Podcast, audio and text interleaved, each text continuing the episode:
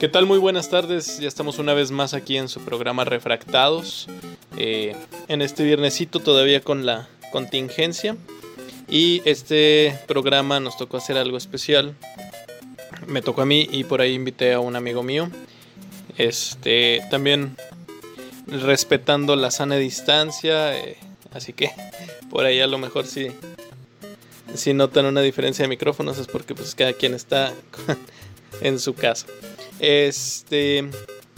Bueno, ya saben que nos pueden contactar a través de Facebook en la página Refractados, así nos buscan nada más. Viene por ahí un niño gritando en un megáfono. también en la página de Facebook de la radiodifusora, que es Radio Tecnológico de Saltillo. En Twitter está como arroba xhins.com. Y en Instagram creo que igual eh, XHINS-FM. O ahí en YouTube le pueden poner igual Radio Tecnológico de Saltillo. Y tiene su propio canal, por ahí se sube contenido, este, etc, etc. A lo mejor el programa en unos días estará por ahí también. Y bueno, vámonos primero, bueno, les platico primero. El programa en general se trata de videojuegos, pero el giro aquí es como adentrarnos un poco más. Yo soy muy fan de, de los videojuegos. Mi amigo, el invitado que ahorita en el siguiente bloque lo, presentamos, él también es un experto en, en videojuegos. Y la idea es que hay más allá. No solo es entretenimiento, no solo es este para pasar el rato o para jóvenes o así, o para adultos ahorita. Creo que esta generación juegan más los adultos. Eh, sino que hay muchas maneras y hay muchas cosas que se pueden hacer, hay muchas cosas que están implícitas, también es este, generadora de, empleos, entonces vamos a hablar de todo lo que se pueda. Y mientras vámonos con una canción que es, que es de un grupo que se llama Stratosphere, que ellos hacen, pues hacen jazz, hacen un poco de rock, eh, fusión, hacen muchas cosas, son muy buenos músicos y hacen en esta ocasión un cover en jazz de un videojuego muy famoso de Mario Bros. Entonces, pues la canción se llama Superbuck 2. Vamos a escucharla.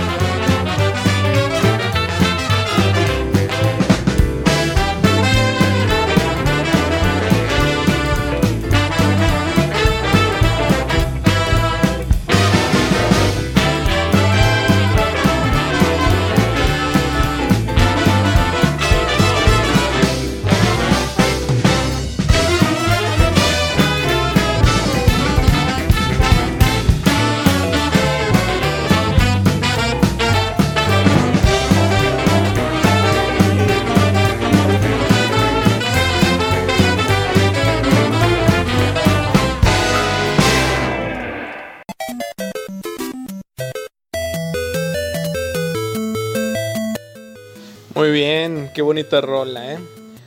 Pues ya estamos de regreso aquí en lo que le podríamos llamar la cabina. Eh, después de haber escuchado esta canción de Stratosphere. Y ahorita le preguntamos a nuestro invitado, vamos a presentarlo, él es saltillense de corazón, eh, youtuber, es la, promesa, la joven promesa del YouTube saltillense y además, como les digo, un férreo eh, jugador de videojuegos desde muy joven, ahorita nos platicará su currículum. Y, y además es diseñador, actor, un gran amigo aquí de, de nosotros. Entonces, pues sin más, ¿para qué les platico más? Diego Hernández aquí en cabina, este, y a ver si, si reconociste la cancioncita que, que escuchamos ahorita. Bienvenido, Diego. Hola, hola, ¿qué tal? Pues primero que nada, muchas gracias Alexis por, por invitarme a este bonito programa, de verdad. Eh, la verdad es que estoy muy muy contento de, de, estar aquí y pues sí, así es. Soy un youtuber en crecimiento, ahí va la cosa, lento pero seguro. Y pues sí, experto en videojuegos, llevo ya toda mi vida jugándolos, que de niño pues jugaba un buen y luego en la adolescencia como que mi, papá dijo, ¿sabes qué? Párale, stop a las llamadas porque estos videojuegos ya, o sea, son, son para cuando eres niño, pero ya creces y ya va. Pero yo no le hice caso, yo seguí jugando y hasta la fecha sigo jugando, entonces mira, bastante, bastante eh, carrera tengo ya en el mundo de los videojuegos. Y sí también el principal proveedor de videojuegos que, te provee, valga la redundancia. Pero pues está muy padre. A mí me gusta mucho compartir esto de, de los videojuegos y pues sí, o sea, las cosas que me gustan, me gusta mucho compartirlas. Entonces es muy padre cuando encuentras a alguien que, que también le gusta lo mismo. Y la canción se me, me, se me hizo increíble. No la había escuchado, bueno, esa versión, porque es de Super Mario Bros. 2, ¿no? Entonces, yo me acuerdo que, de niño yo amaba Super Mario, Super Mario Bros. 2. O sea, es una cosa bien extraña y bien rara. Que bueno, es una adaptación de otro juego, ni siquiera era como de Mario originalmente. Pero yo lo amaba. O sea, lo jugaba una y otra y otra vez. Ni siquiera lo teníamos en mi casa, pero me lo prestaban y, y yo jugaba mucho tiempo hasta que me lo quitaban. pero sí, me gustó muchísimo la canción. Bueno, pues ya escuchamos el currículum larguísimo de Diego, este, que así le digo de cariño. Y sí, efectivamente el juego este de Mario Bros 2, no me acuerdo si era Super Mario Bros 2 o nada más Mario Bros 2, era una versión que sacaron acá en América para para un juego que habían sacado especial en, en Japón, este, y fue como la respuesta de.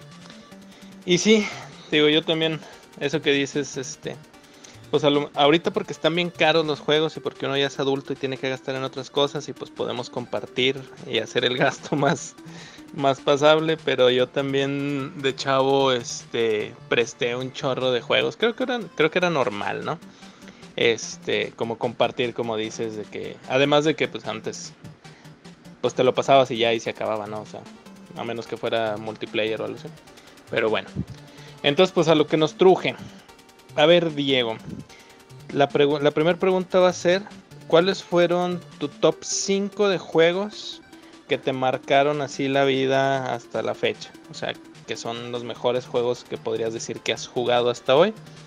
Este, y un poquito de qué fue lo que te gustó de cada uno. Híjole, 5 nada más.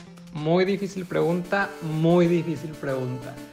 Pero bueno, voy a tratar de, pensar, así como de resumirlo en cinco, porque la verdad es que me gustan bastantes. Pero cada que me preguntan así de mis favoritos o así, trato como de pensar en mis franquicias favoritas. Que yo pues sí soy muy, soy más Nintendero. O sea, la verdad, sí, toda mi vida he jugado Nintendo, desde el, desde el Nintendo, Nintendo el NES, luego el Super Nintendo, luego el 64, luego el GameCube, luego el Wii, o sea, Wii U, todos. Y la verdad es que Xbox y PlayStation, pues mira, no. eso sí no te los toco, eso sí no, mira, ni siquiera le entiendo al control, pero, pero sí de Nintendo sí, pues es de lo que soy súper fan. Sí soy muy gamer, pero pues nada más de Nintendo, entonces mis franquicias favoritas son Zelda, Mario y Pokémon. Y pues de mis juegos favoritos como que el primero que se me viene a la mente es Zelda Majora's Mask, que es mi favorito de Zelda. O sea, creo que sí hay mejores Zeldas, no sé, en cuanto a jugabilidad y historia podría ser.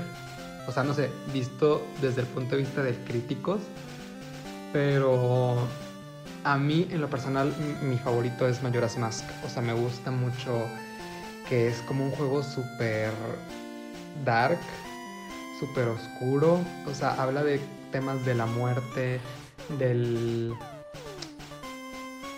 del duelo. Habla eh, de, un fin del mundo, de un fin del mundo inminente sabemos que todos los personajes, que, creo que es, de los juegos de Zelda que los personajes están más desarrollados. De los juegos de Zelda en el que los personajes están más desarrollados. O sea, como que cada habitante de Clocktown, que es la ciudad principal, tiene sus problemas, tiene sus cosas con las que está lidiando y, tienes que ayudarlos a resolver. Y aparte, eso te va a ayudar en la historia y te va a ayudar como a, completar side quests. Y y todos están en ese proceso de aceptación o de negación o, pues en duelo, están en, ese duelo. Y me gusta mucho por eso, me gusta mucho la música, que también la música va súper acorde a, lo que es la, historia, a lo que es el juego. O sea, es una música bastante rara, bastante pues oscura. Eh, luego entras a áreas en las que están como todavía dominadas por el mal y cuando las liberas la música es como un poquito más eh, brillante, o no brillante, sino un poquito más alegre, pero volteas al cielo y hay una luna que está cayendo, que está todo el tiempo amenazando con caer y tienes un reloj abajo que te cuenta eh, cuánto tiempo te queda de, vida o cuánto tiempo le queda al mundo de vida. Entonces es como siempre esta presencia como oscura, como de miedo y me gusta un buen la música, los gráficos en ese entonces, yo me acuerdo que a mí me, se me hicieron muy padres. La dinámica de que tienes que usar máscaras, transformarte en otros personajes, como que vivir lo que los otros personajes vivieron. Y, ayudar a, la gente que estaba alrededor de ese personaje, porque pues las máscaras en las que te transformas son personajes que ya murieron. Entonces, no sé, se me hace increíble. O sea, yo creo que sí es mi juego favorito de todos. Luego está eh, Pokémon, que Pokémon mi juego favorito es Pokémon White 2. Y es muy raro porque, bueno, la mayoría de la gente pues le gusta el primero o el segundo, que fueron como que los que más sonaron, los que más este, tuvieron impacto, yo creo, a nivel como del mundo. Em, pero a mí me gusta mucho Pokémon White 2 y creo que la razón es porque fue el primero que pude jugar en, la consola, en portátil. Porque a mí, como te digo, mi papá no me quería comprar eh, juegos de, juegos de mesa, juegos de video. Y cuando yo, yo quería un Game Boy para jugar Pokémon, pues era lo único que quería jugar ahí. Y me decía que no, me decía, es que tú ya tienes una consola en la casa, ya, o sea, no quiero que te lleves otra consola así cuando salgas que sigas jugando todo el tiempo. No, o eso no quiero. Entonces, nunca tuve una consola, siempre jugaba los juegos de Pokémon en, la computadora, o sea, ilegalmente los jugaba. Hasta que por fin pude, que bueno, ya empecé a trabajar, tuve un empleo y con mi dinero pude comprarme una consola que fue el 3DS. Y con esa me compré un juego de Mario y un juego de, de Pokémon que fue Pokémon White 2. Y yo me acuerdo que y yo me acuerdo que, me encantó, o sea, o, sea, por el hecho de que podía jugar de manera portátil, se me hacía increíble que podía ir en la misma casa, o sea, que me iba a la sala y estaba jugando y me iba a otro lado y estaba jugando, estaba en mi cuarto y estaba jugando, entonces como que tengo memorias muy padres de ese juego, además la historia está muy padre, creo que, creo que la quinta generación, que es Pokémon White y Black, tienen la mejor historia de todos los juegos de Pokémon. Eh, en, en White 2 el Pokédex se amplía y puedes tener eh, cualquier Pokémon de cualquier generación. Bueno, era una selección, pero me refiero a que había de varias generaciones desde el principio del juego. Entonces era como, a mí se me dice que es un juego muy completo. Y como que pulieron cosas que no estaban muy bien en las entregas anteriores. Y no sé, yo tengo recuerdos muy padres, muy bonitos de, esa época y la verdad es que, que me encanta. O sea, sí, es, es, mi, es mi juego de Pokémon favorito. Luego en el tercero, pues tendría que ser uno de Mario, creo yo, y es eh, Mario Odyssey. Mario Odyssey es mi juego favorito de Mario Bros. O sea, me gustan bastante todos los juegos de Mario, así, pero bastante. Y creo que eh, creo que siempre es como, la gente puede decir que es lo mismo, pero siempre creo que están buscándole dar el giro, ¿no? O sea, en el GameCube tuvimos que era en una playa y que tenías que usar una cosa para limpiar este, todo el desmadre que se había ocasionado ahí por el, por el villano en turno.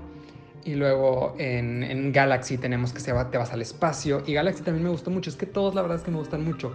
Pero creo que Mario Odyssey fue como una, un conjunto de todo lo que ha funcionado de Mario muy bien y, explotado con los gráficos de Switch y con esta historia y estos mundos y estos retos. Y la verdad es que se me hizo increíble y es de mis juegos favoritos hasta la fecha, o sea, de, los que más, más me gustan. Y, y pues el hecho también de que puedas tenerlo en portátil, que puedas jugarlo en la, tele y, todo esto se me, hace, se me hace muy padre. E, es sin duda de mis favoritos. La mecánica de que capturas a los, a, los enemigos con tu gorra y que puedes usar sus habilidades. La historia, que tal vez no es como muy complicada, porque realmente Mario nunca se complica con las historias, pero me gusta, me gustó como el, giro que le dieron, los disfraces que te cambias y todo. Entonces, yo creo que va a haber una segunda parte, yo espero, para Switch. Entonces, pues habrá que, habrá que esperar. El cuarto podría ser, yo creo que un Metroid, porque Metroid también me gusta un buen. Y, lo descubrí poco a poco, porque al principio como que no, no me gustaba tanto.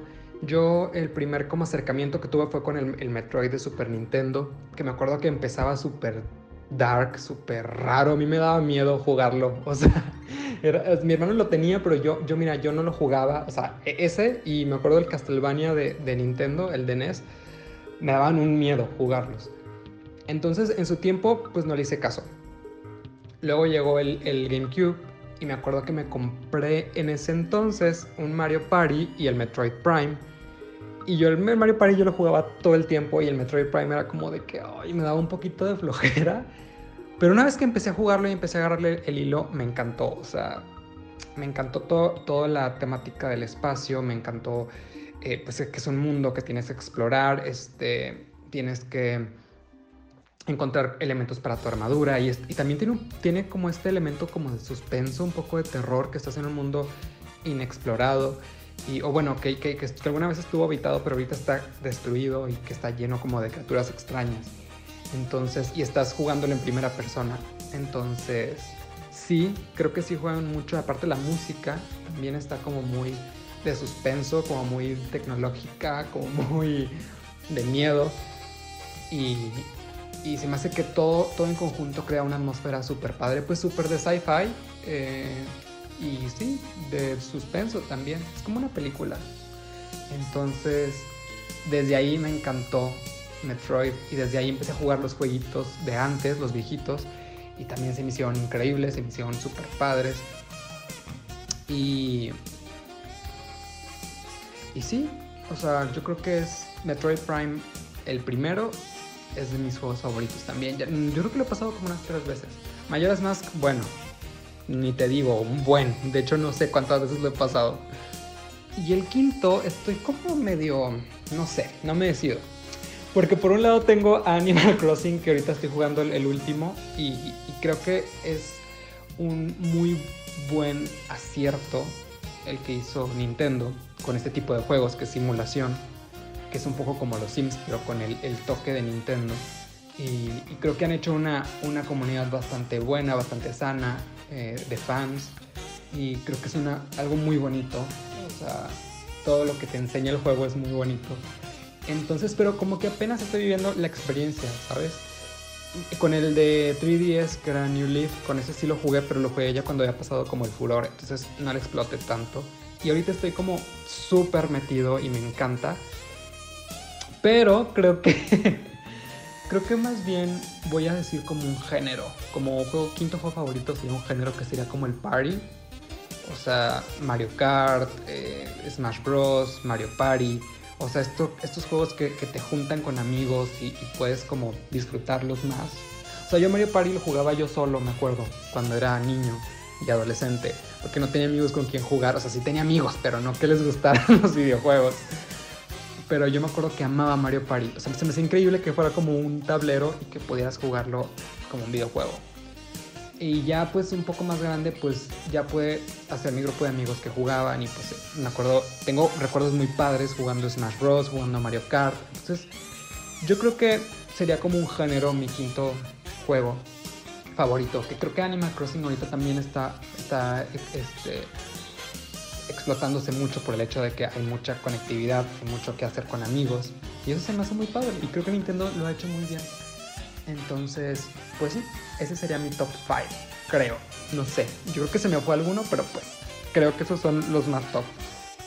Excelente selección de juegos. Te pusimos en aprietos, pero pero lograste sacar una buena pues una buena selección. Nada más para presumirte, a mí mi papá sí casi no me ponía peros y sí me compraba un chorro. Eh, yo en lo personal, este, crecí más con el Sega. Entonces, eh, pues por ejemplo mi uno, uno de mis favoritos o la, o la mascota con la que yo crecí sería con Sonic. Este y y bueno, de los que mencionas, pues creo que sí están muy chidos. Una de las cosas que mencionábamos al principio era precisamente que los juegos van más allá del entretenimiento o del o de las edades, pues. Y que muchos tienen cosas para cada edad. Mencionabas, por ejemplo, como tu primera selección el, el Legend of Zelda, eh, el Majora's Mask, que tiene temas muy adultos, que tiene este, cosas pues, muy oscuras, pero que al final de cuentas logra meterlas todas en una narrativa que te atrapa y que te hace entretenerte y que te hace aprender y que te hace todo. Este mencionabas por ejemplo el Metroid, que para mi gusto lo que el, el gran acierto de Metroid es siempre ha sido la atmósfera que crea. Igual el Zelda, ¿no? El Zelda logra un chorro de cosas. Pero por ejemplo Metroid hace... Crea este mundo. Eh, la historia que tiene es un poquito así como... Pues muy ficcional. O sea, más, más que algunas otras. Pero... Pero vaya, logra bajarla como para que te, te puedas meter en ella. Este... Mario Bros. Bueno, Mario no no tenemos nada que decir de Mario. Mario es un clásico de toda la vida. Mucha gente lo conoce, mucha gente lo ha jugado. Y a mí en lo personal el Odyssey, a lo mejor por la edad, como te decía, también tiene mucho que ver las edades, pero a lo mejor por la edad no me gustó tanto porque se me hizo muy fácil. Eh, me entretuvo, pero se me acabó el entretenimiento muy rápido y, tiene cosas... Eh, complicadas ya al final, ya cuando te pones a, repasarlo o cuando quieres sacar así todos los detalles que están bien difíciles, pero pero en general el juego, la historia normal se me hizo muy sencilla. A mí el no sé si fuera a mencionar uno de Mario, el que más me gustó fue el a lo mejor por la época igual, el Mario 64. Este ¿Qué otro mencionaste? Los de Party. Ahí sí estoy completamente de acuerdo contigo. No sé, eh, para mí el, Smash Bros. yo lo escogería porque ha sido personalmente el juego que más me ha hecho eh, pasar horas de diversión en, como en conjunto con gente.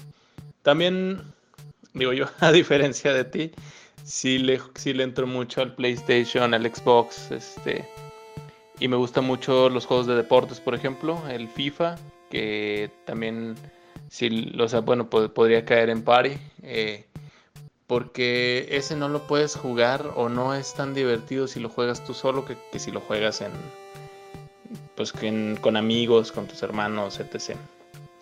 Este. Y, y bueno, yo si, si, tuviera que dar un top 5, diría que entre los primeros, ya lo mencionaba, no sé, la, primera selección que se me viene a la cabeza por orden cronológico es el Sonic. Si tuviera que escoger uno sería el Sonic 3 por la música. Estaría entre el Sonic 2 y el Sonic 3, pero yo creo que el Sonic 3.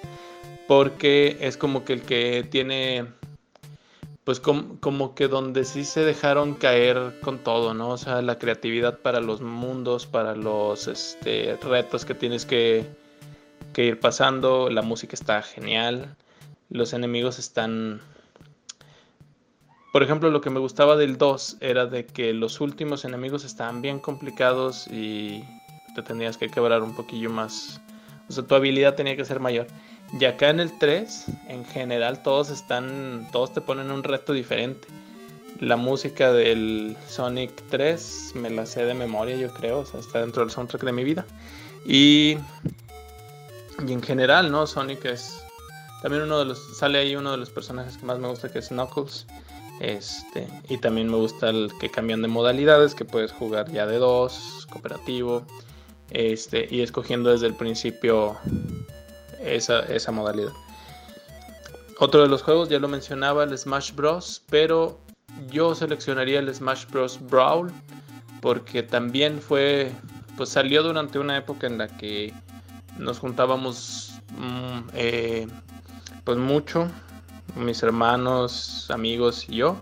Y jugábamos horas y horas ahí en la casa. Este. Inclusive.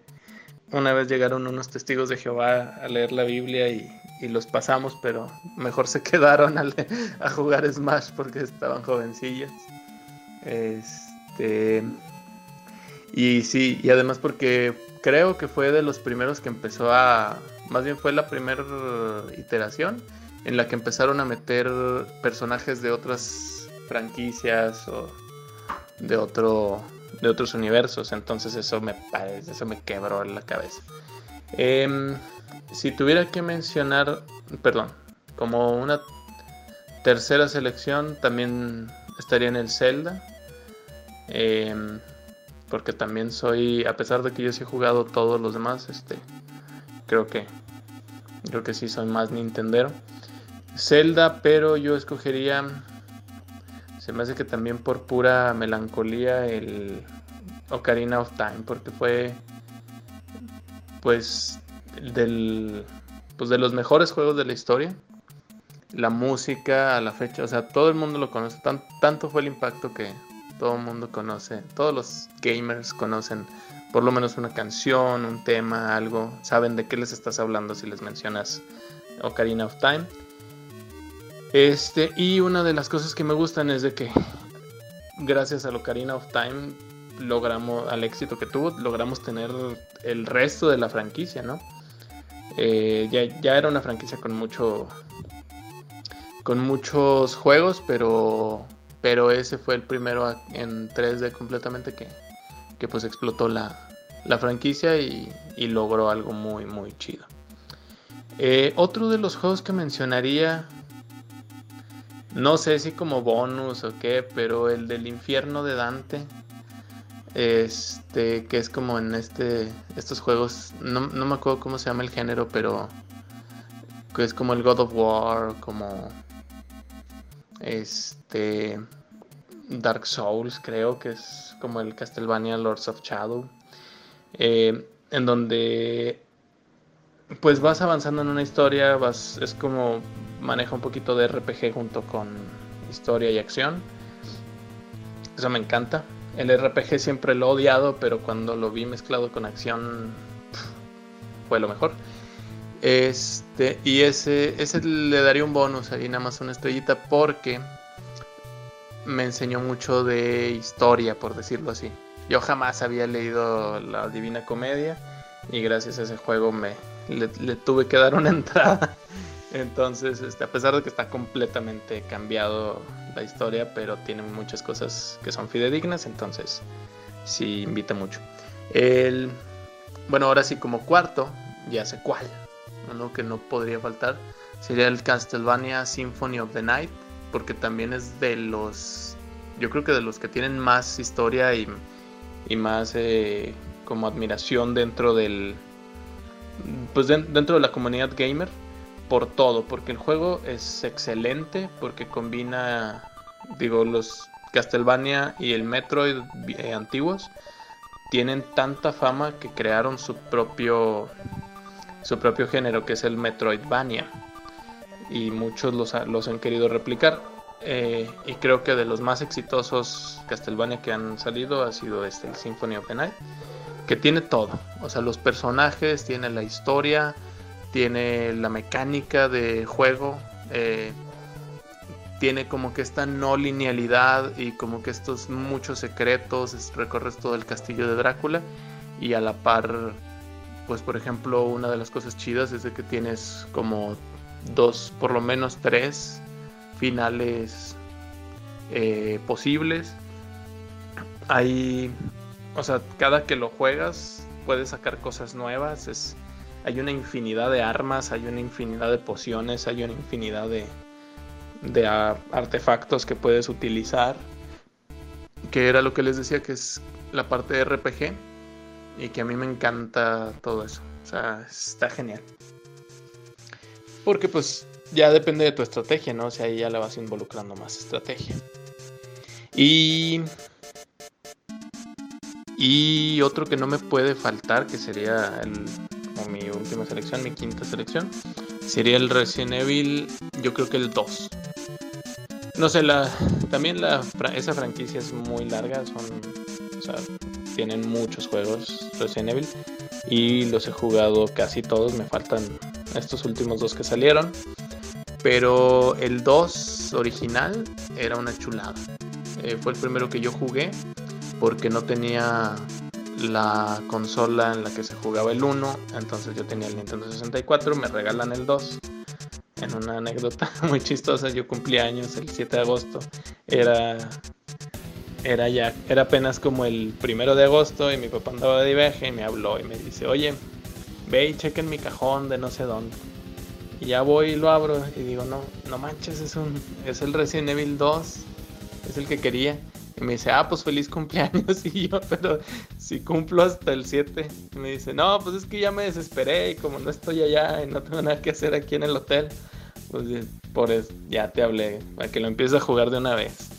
Y ya, pues estaba ahí mi, un amigo del, de la primaria y, y nos pusimos a jugarlo y, y duramos, pues me desvelé esa noche.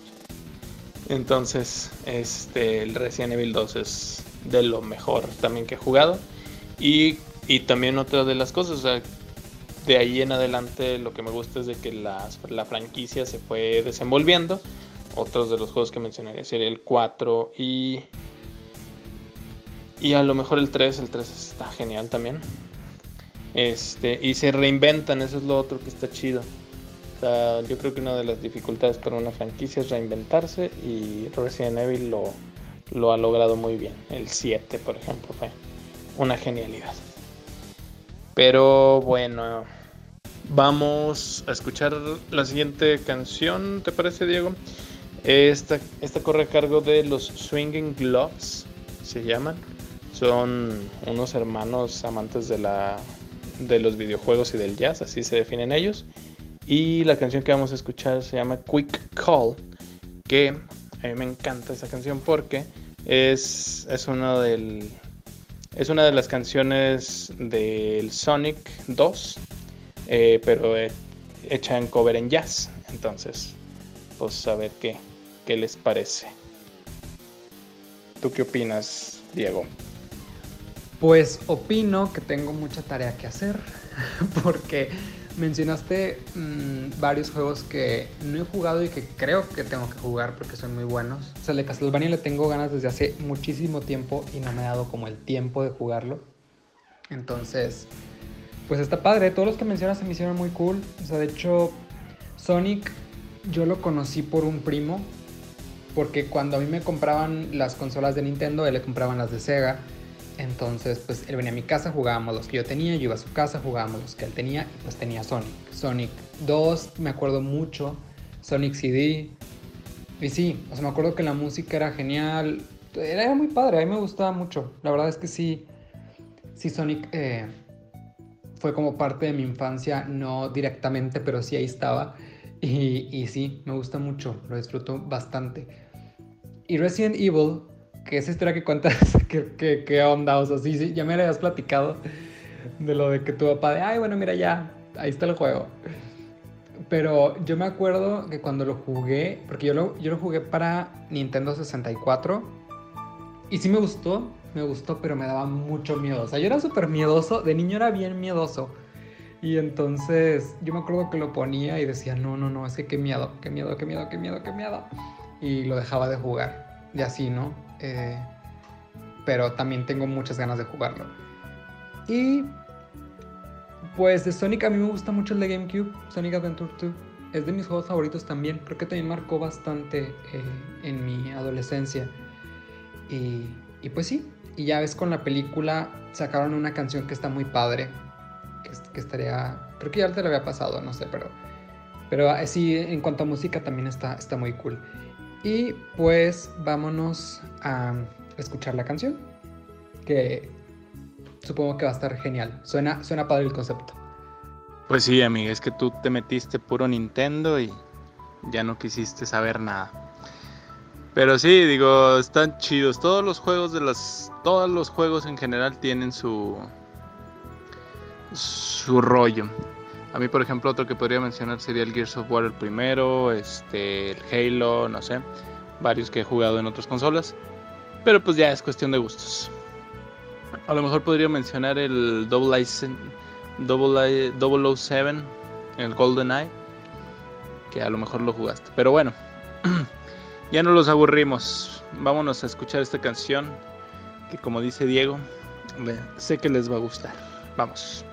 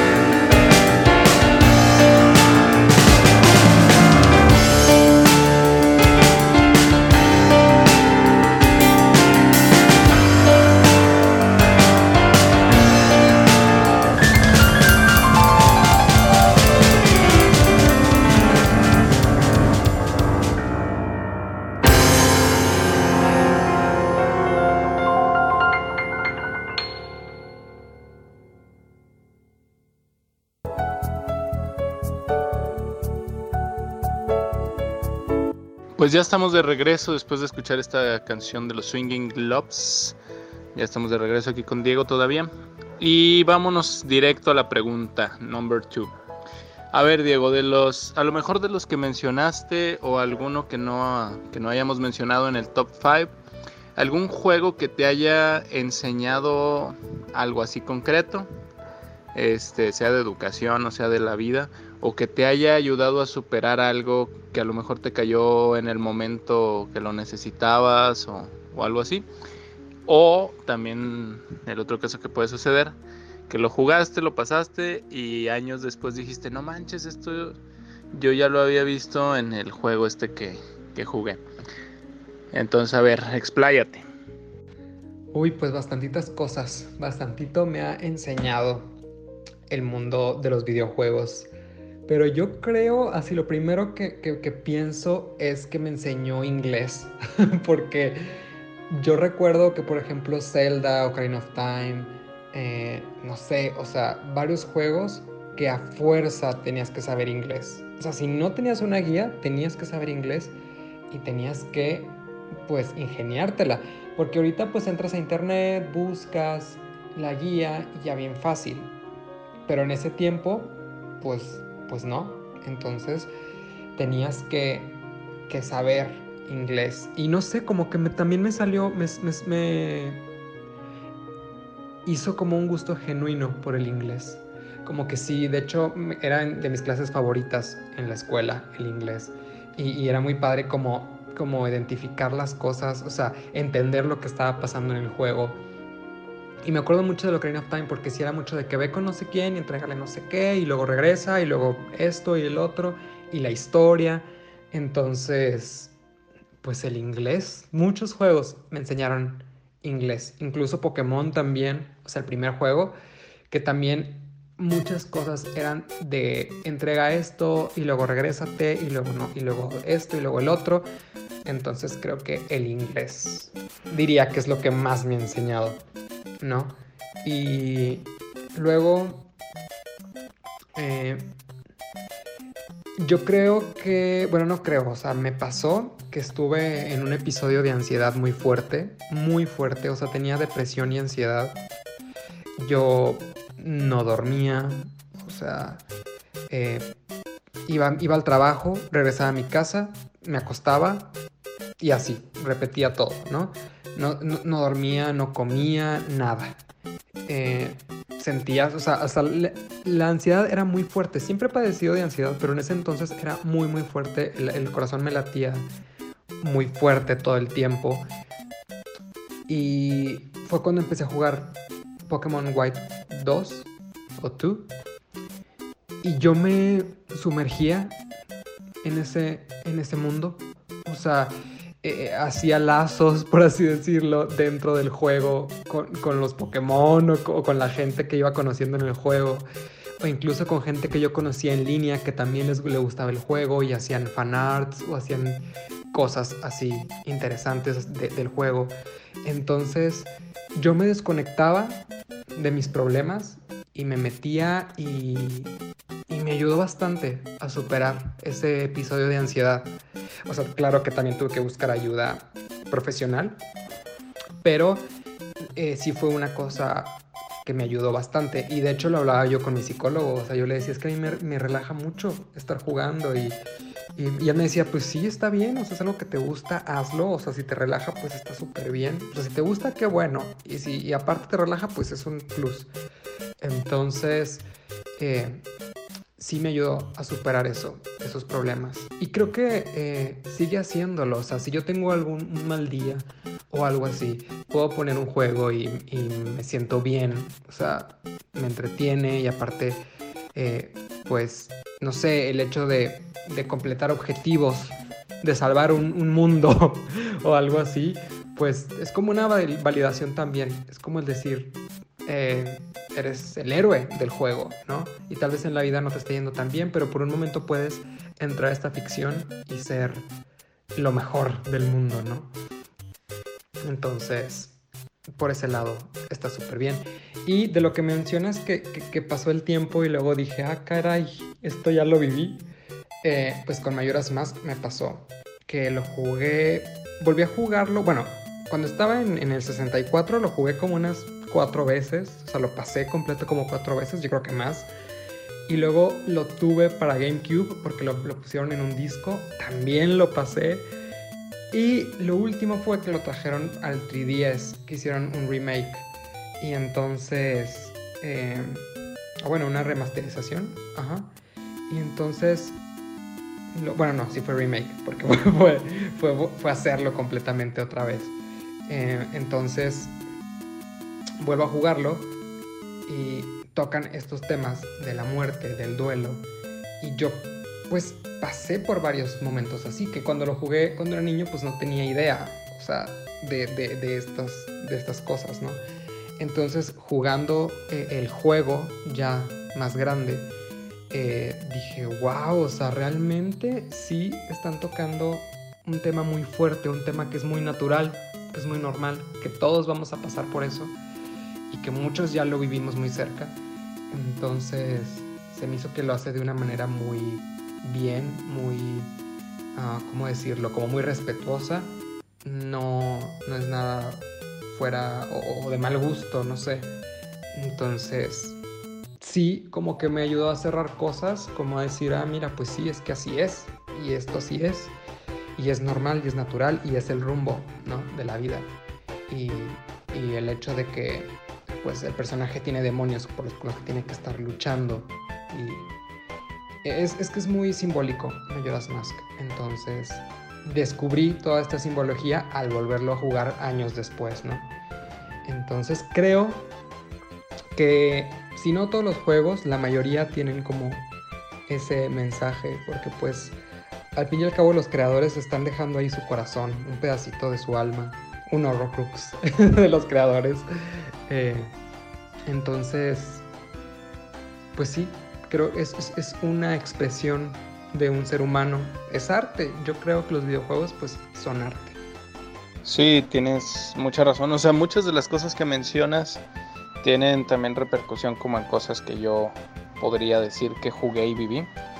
Como principalmente esta valoración, o sea, bueno, al menos siempre fue como que lo que a mí me gustaba, por eso me gustaban los de aventura, que era como saber que eres, no sé, cuando te hace falta que te digan que eres bueno o algo así, ¿no? O sea, entonces en el juego pues eres el mejor, fuiste el héroe y salvaste el mundo y todo el rollo. Entonces, este, y también ahorita que lo mencionabas, el, el inglés era una de las cosas que sí, o sea, tenías que saber inglés porque pues todas las instrucciones del juego te las daban en inglés y si alguna palabra no te la sabías, pues te detenía de pasar y cosas así. Y ahorita también otra cosa es de que pues todos, todas las consolas tienen la posibilidad de, de cambiarse al español. Entonces, luego por eso también como que, no sé, o sea, si, si lo metes ya en una actividad, siento que es mucho más fácil aprenderlo. Para mí fue muy fácil porque pues fue en la primaria. Y una de las cosas que yo podría decir personales es, por ejemplo, juegos como Resident Evil que eran muy...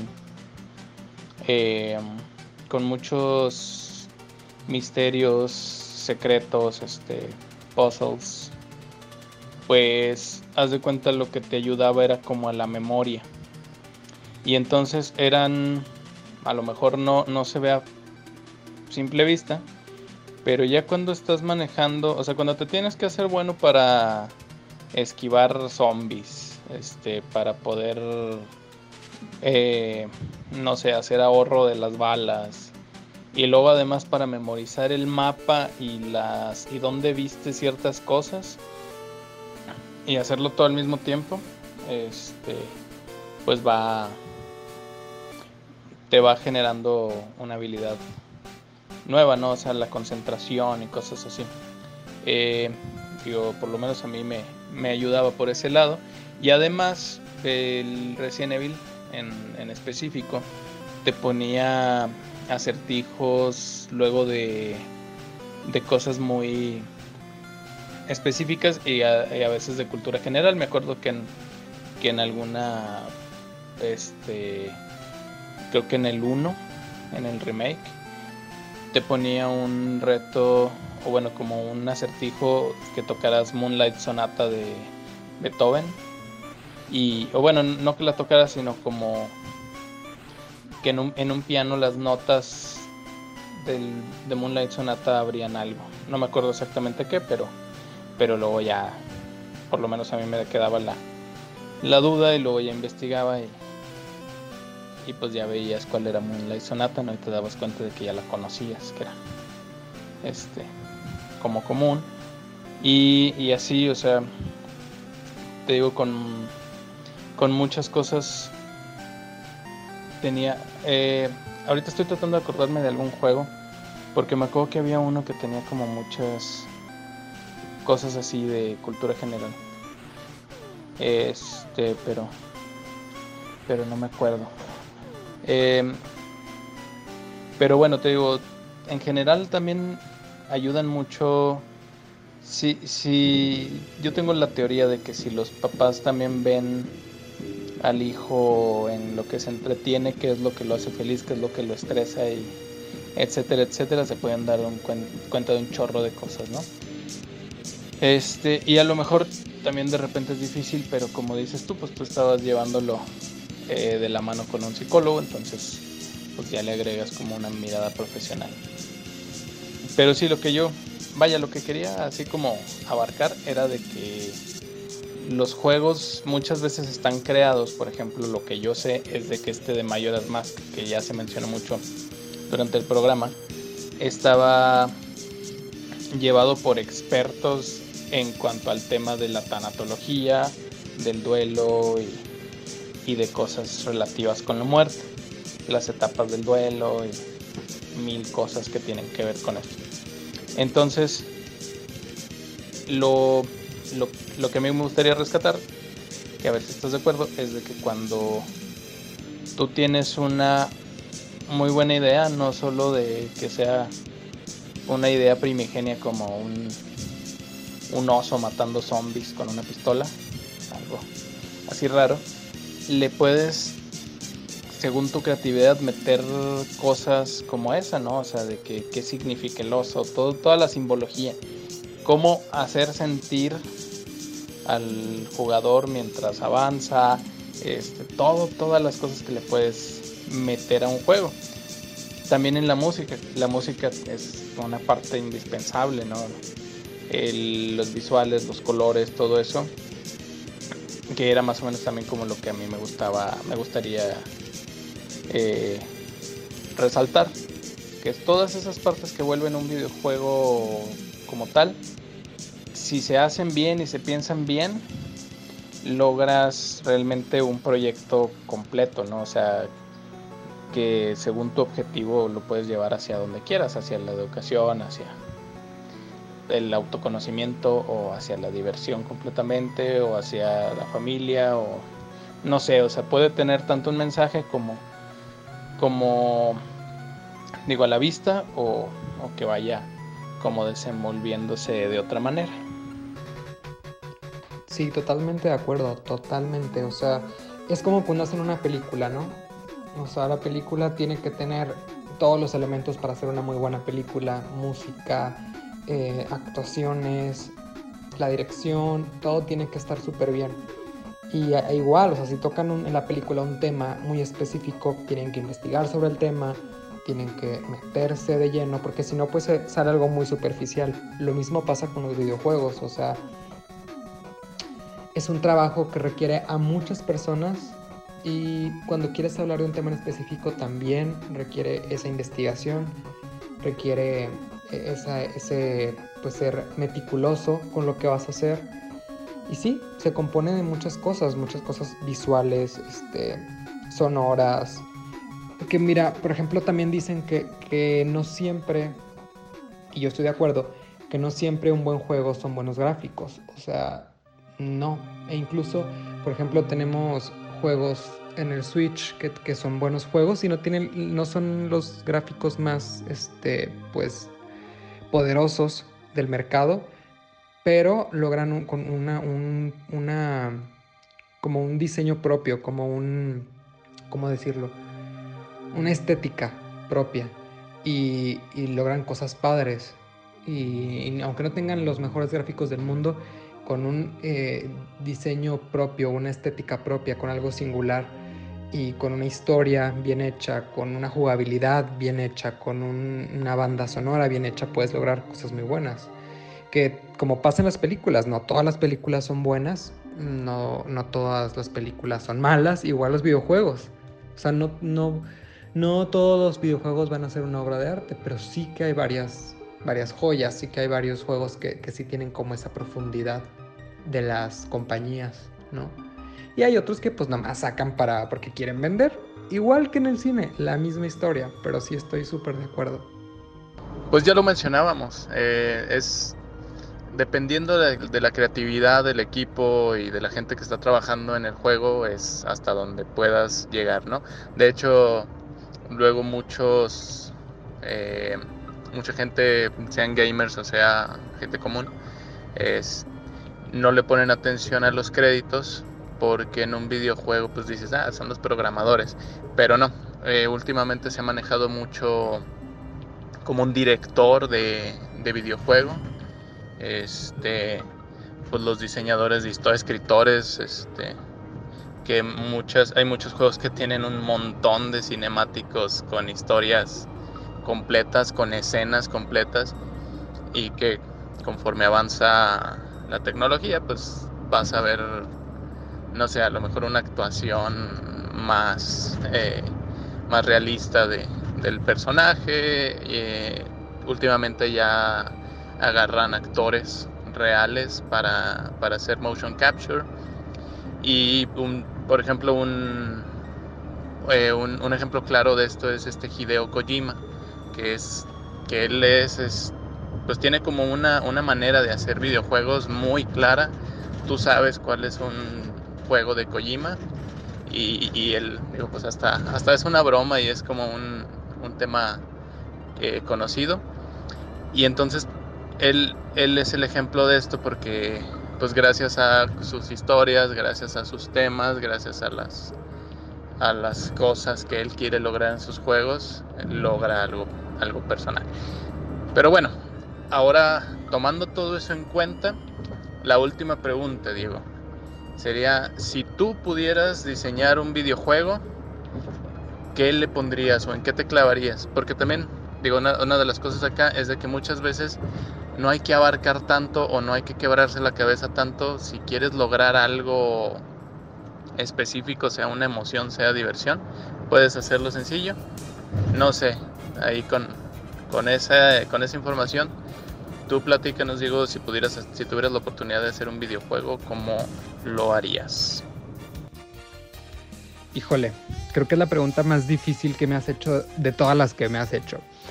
Este, pero, pues sí tengo un buen de ideas, ¿eh? O sea, sí, sí, siempre he tenido como esa espinita de, crear un videojuego. Digo, es súper difícil, es una cosa muy complicada. Tal vez en otra vida que me dedique al 100% en eso, ¿verdad? Pero sí, siempre he tenido como esa ilusión de algún día poder hacerlo o participar en la creación de un videojuego. Y yo creo que me enfocaría en que sea como una película, como si estuvieras viviendo una película. Y yo creo que pues, como una película animada. Me, gusta, o sea, bueno, yo de hecho tuve un proyecto en la universidad que era un como videojuego interactivo muy básico por Flash y me acuerdo y todos los gráficos eran de super caricatura y, y era como humor, misterio. Estaba padre. Pero sí, yo creo que haría algo así. Algo así como como te digo, una historia que sea, que esté como bien hecha, o sea, igual y no muy profunda, pero que sí realmente el peso del videojuego caiga sobre la historia, que sea una historia muy padre y que realmente te sorprenda, que tenga giros inesperados, no sé, cosas así. Y pues gráficamente, mm, pues no sé, me gustaría también explotarlo mucho, jugar con estilos gráficos, eh, que sea muy llamativo visualmente me, gustaría crear algo así como, como lo que hace Mario Bros, que es como para todas las edades, que tiene gráficos muy infantiles, pero puede jugarlo un adulto y a veces representa un reto para un adulto, entonces me gustaría algo, algo de ese tipo. Eh, no sé. Eh, pues la música también me gustaría enfocarme mucho en eso. Pero creo que lo importante sería la historia y pues obviamente la jugabilidad, o sea, que sea un juego que, que sea fácil de entender pues los controles y, todo ese rollo, porque a veces sacan juegos que mira, que está muy bonito y todo, pero los controles no te permiten mucho. Pero sí, algo así, y, que también sea muy entretenida la jugabilidad, o sea, que, realmente te, tenga ahí y que sea muy extenso, porque también creo que últimamente los juegos son bastante cortos, o no sé si es porque pues ya, eh, pues antes jugábamos el mismo juego varias veces, o no sé, este, o, era más difícil, no sé a qué se deba, pero siento que ahorita ya son muy, muy cortos. Entonces sí, creo que en resumen sería un juego súper atractivo visualmente, con una jugabilidad muy entretenida, una historia súper padre, súper creativa y muy largo que puedas regresar y jugar y jugar y jugar y jugar. Y que termine la historia y que puedas seguir jugando, o sea, que puedas seguir haciendo cosas, no sé. Algo así. Creo que son muchas ideas así dispersas, pero no sé, a lo mejor sí me entendiste más o menos el concepto. Sí, una de las cosas que mencionas, que es el replay value, es como de lo que más se busca durante, o sea, desde que nosotros estábamos chavos este, en un videojuego y era también una de las cosas que, mantenían un juego como vivo. Ahorita ya existen los DLCs y todo, pero en aquellas épocas era pues volverlo a jugar y a lo mejor agarrar detalles o encontrar detalles que no habías encontrado. Está, sí te entiendo, sí te entiendo la, como la mecánica que me, que me dices. Es muy Nintendo porque pues tú, tú eres 100% Nintendero. Pero me late. A mí, por ejemplo, si tuviera que responder la misma pregunta, eh, y si me lo hubieras hecho el año pasado, te hubiera dicho que un, videojuego basado en Avengers o en Marvel que estuviera, que le hiciera justicia, porque, pues por ejemplo está el Ultimate Alliance y otros, pero no, no explotaban tanto los personajes o están como muy basados en el RPG, cosas así, ¿no? Yo estaba esperando uno que fuera más como pues como los juegos estos tipo Dark Souls, no, me acuerdo el nombre. Desde hace rato te debo esa, esa duda. Pero que fueran así, o sea, de mundo abierto, que tuvieran como que esta jugabilidad eh, de acción, de acción-aventura, con una historia fija. O sea, por ejemplo, si nos vamos con ese con eso, pues ya no ya no necesitas historia porque hay o sea, simplemente escoger una, ¿no? O sea, Marvel tiene un montón de historias, yo soy Marvelito, por eso me voy con ese ejemplo. Y lo que yo siempre he buscado en un juego, que eso sí creo que está más complicado, es como una mecánica intuitiva. Agarremos Spider-Man, por ejemplo. Spider-Man es un personaje complicado porque obviamente sus sus poderes son muy acrobáticos, son muy rápidos.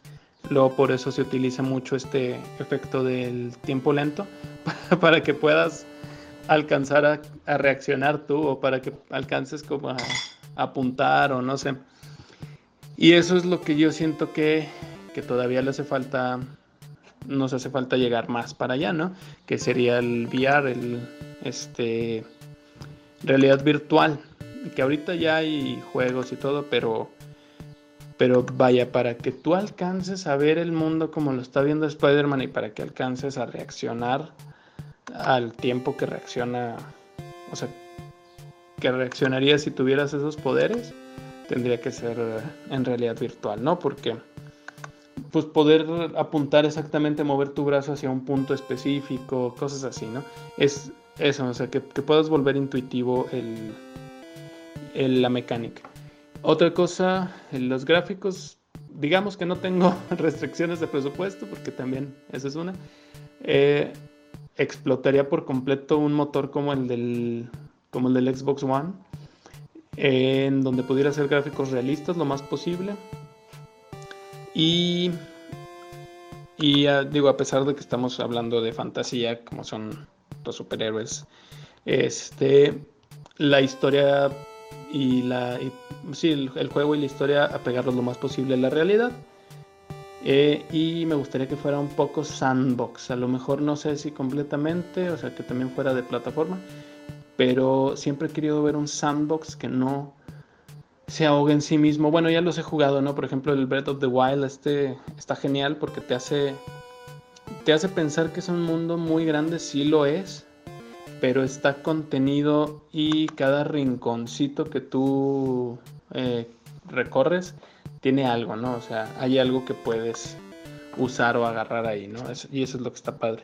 Porque luego he jugado sandbox como el de Alone in the Dark de hace. Ese ya tiene un montón. Este. También como el de Dead Island. Que lamentablemente luego se volvía tedioso el juego. Porque era recorrer mucho pues como mucho lugar, pero sin ubicarte, ¿no? Había un montón de cabañas que no tenían absolutamente nada. No, ay, perdón. Este. Un montón de recorrido que hacías alrededor de la isla que no.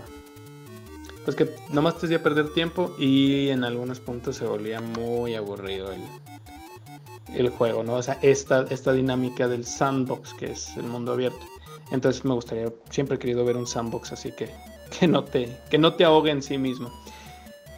Eh, y pues sería eso. Te digo, ya, ya está desarrollando Square Enix un videojuego. Ya se iba a estrenar por estas fechas. Creo que se recorrió la fecha. Pero sí era más o menos un juego parecido a lo que yo quería hacer. Y pinta muy bien. Entonces, pues después de verlo, ya diremos si sí o si no.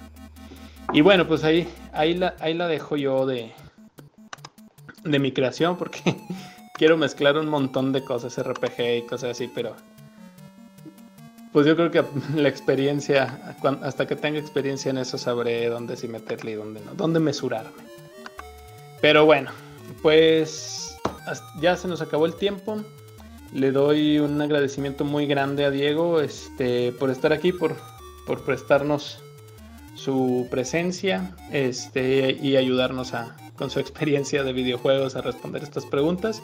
Yo lo que quería contarles así como en general era eso, ¿no? De que el mundo de los videojuegos tiene un montón de, de, ángulos, un montón de aristas por donde lo puedes ubicar. Hace poquito estaba viendo un videojuego que era para enseñar a los niños a programar y me pareció genial, ¿no? Estaba súper básico, súper sencillo, pero pues eso, al, era un lenguaje bien, bien padre. Y yo me entretuve un montón jugando. Ahí se me fue. Se me fue un buen rato. Pero así como ese, hay un montón de cosas y hay un montón de acercamientos que le podemos dar al mundo de los videojuegos. Este, entonces, más o menos eso era lo que yo quería. Se acaba de abrir una carrera acá en Monterrey que es de desarrollo de videojuegos. No sabría decirles, necesito ver la retícula y todo eso pero que abran ya una carrera así aquí en México o aquí en el norte me parece algo genial. Entonces, pues bueno, muchísimas gracias Diego. Este, algo que quieras decir para despedirte. Pues primero que nada, muchas gracias por, por invitarme al programa. Yo encantado de hablar de estos temas y de estar platicando contigo. Así que pues muchas, muchas gracias. Y segundo, pues en unos años nos veremos para entregarnos, intercambiarnos los juegos que hayamos hecho. Porque si tengo muchas ganas de jugar el que vas a hacer, suena muy interesante. Entonces es un reto, es una promesa, vamos a hacer los juegos y luego ya hacemos otro programa platicando de qué nos pareció el juego de cada uno. Y ahí de ti con que le escupas a mi juego, ¿ok? Y tercero, eh, pues Ah, sí, lo de la carrera que mencionas es algo muy importante. O sea, yo me quedé en shock cuando supe que existía, que hace poquito la estuve como checando. Y la verdad es que sí, eh, sí, se, me, sí me, llamó mucho la atención. Me dieron ganas de, incluso tomar la carrera completa porque sí chequé el plan de estudios y sí, creo que sí está muy bien. No sé si, si esté muy en general, porque son como que quieren abarcar muchas cosas. O sea, está diseño de personajes, está programación, está modelado, está 3D, o sea, está todo, todo lo que se necesita para hacer un, videojuego. Entonces, no sé si como decíamos, tal vez sea mejor que haya eh, varios especialistas, ¿sabes? O sea, como especializarte en algo concreto y luego ya juntarte con varios que sepan y hacer algo. Pero creo que como, como base está súper bien. O sea, esta carrera se me hace que está muy bien porque pues te da las bases de lo que es hacer un videojuego y luego ya te puedes especializar. Entonces, sí está muy chida. O sea, a mí me llama mucho, mucho la atención y, y sí me gusta. Si fuera un poco más joven, tal vez sí me la, me la aventaba. Pero bueno. Y pues nada, muchas gracias otra vez. Eh, cuando quieras, yo regreso. Y pues les mando un saludo a todos los que nos estén escuchando. Y pues gracias, gracias, gracias. Cuídense mucho. Síganme en mis redes sociales. Yo me, me encuentran como Funker en casi todo. F-U-N-K-E-R. Y pues creo que es todo. Saludos a todos. Pues sí. Eh, yo hago la promesa. Esperemos que la podamos cumplir los dos. Siempre he tenido muchas ganas. Por ahí en la carrera programé cosas así sencillas, pero en OpenGL todavía. Este, pero sí, obviamente creo que sí me hace falta. Pues requiere más tiempo. Eh, bueno, de nuevo muchas gracias a Diego que aceptó la invitación, que nos vino a hablar desde su experticio. Y, pues ya lo escucharon, síganlo ahí en, sus redes, eh, búsquenlo en YouTube. Se los recomiendo bastante, sus videos son muy buenos y ahí tiene de todo tipo de cosas. Muy divertido siempre. Y, otra cosa de las que mencionaba ya para terminar eh, es eso de que creo que hay también en el desarrollo todo tipo de experiencias. Creo que si alguien quiere realmente entrarle al mundo este de los videojuegos, no necesariamente requiere la carrera. Sí necesitas muchos estudios, pero pero no necesitas un título para, para crear un videojuego. Creo que es más desde la garra, desde el deseo y echarle ganas. Ahorita hay muchos desarrolladores independientes, bastantísimos, que crean aplicaciones o juegos para la eShop, ya sea de Nintendo, de Xbox o de todo. Yo acabo de jugar uno buenísimo, se lo recomiendo, ya es del 2017 creo, el Hollow Knight. Y ese empezó desde un Kickstarter. O sea, sus fondos nacieron de, donaciones, entonces, y la neta dejaron un producto buenísimo. Entonces, creo que cualquiera puede hacerlo, simplemente pues es cuestión de meterle ahí bastantes ganas y bastante tiempo, la verdad. Pero sí, a veces si escoges algo no muy complicado, con un equipo pequeño, puedes aventártelo tú desde tus capacidades, desde tu casa y la verdad es de que sí es, sí es eh, una experiencia muy satisfactoria. Entonces, pues bueno, yo no, me queda más que despedirlos. Muchas gracias a Diego, muchas gracias a todos los radioescuchas que nos siguen cada viernes. Eh, y pues los dejo con esta canción buenísima también de unos finlandeses que se llama Realm of Mind, el grupo. No he encontrado nada más que ese disco, entonces supongo que que pues han nada más sacado ese o a lo mejor no están publicados. Pero la canción que vamos a escuchar es, se llama Beach Zone. Y la idea de estos chavos es eh, chiptune, que es como la música en, no sé, 32 bits o, o de, 16 bits, depende. Eh, mezclada con jazz, que es como música de, de, videojuegos en jazz. Entonces, pues espero que la disfruten. Mi nombre es Alexis Florence, ya saben, este es su programa Refractados.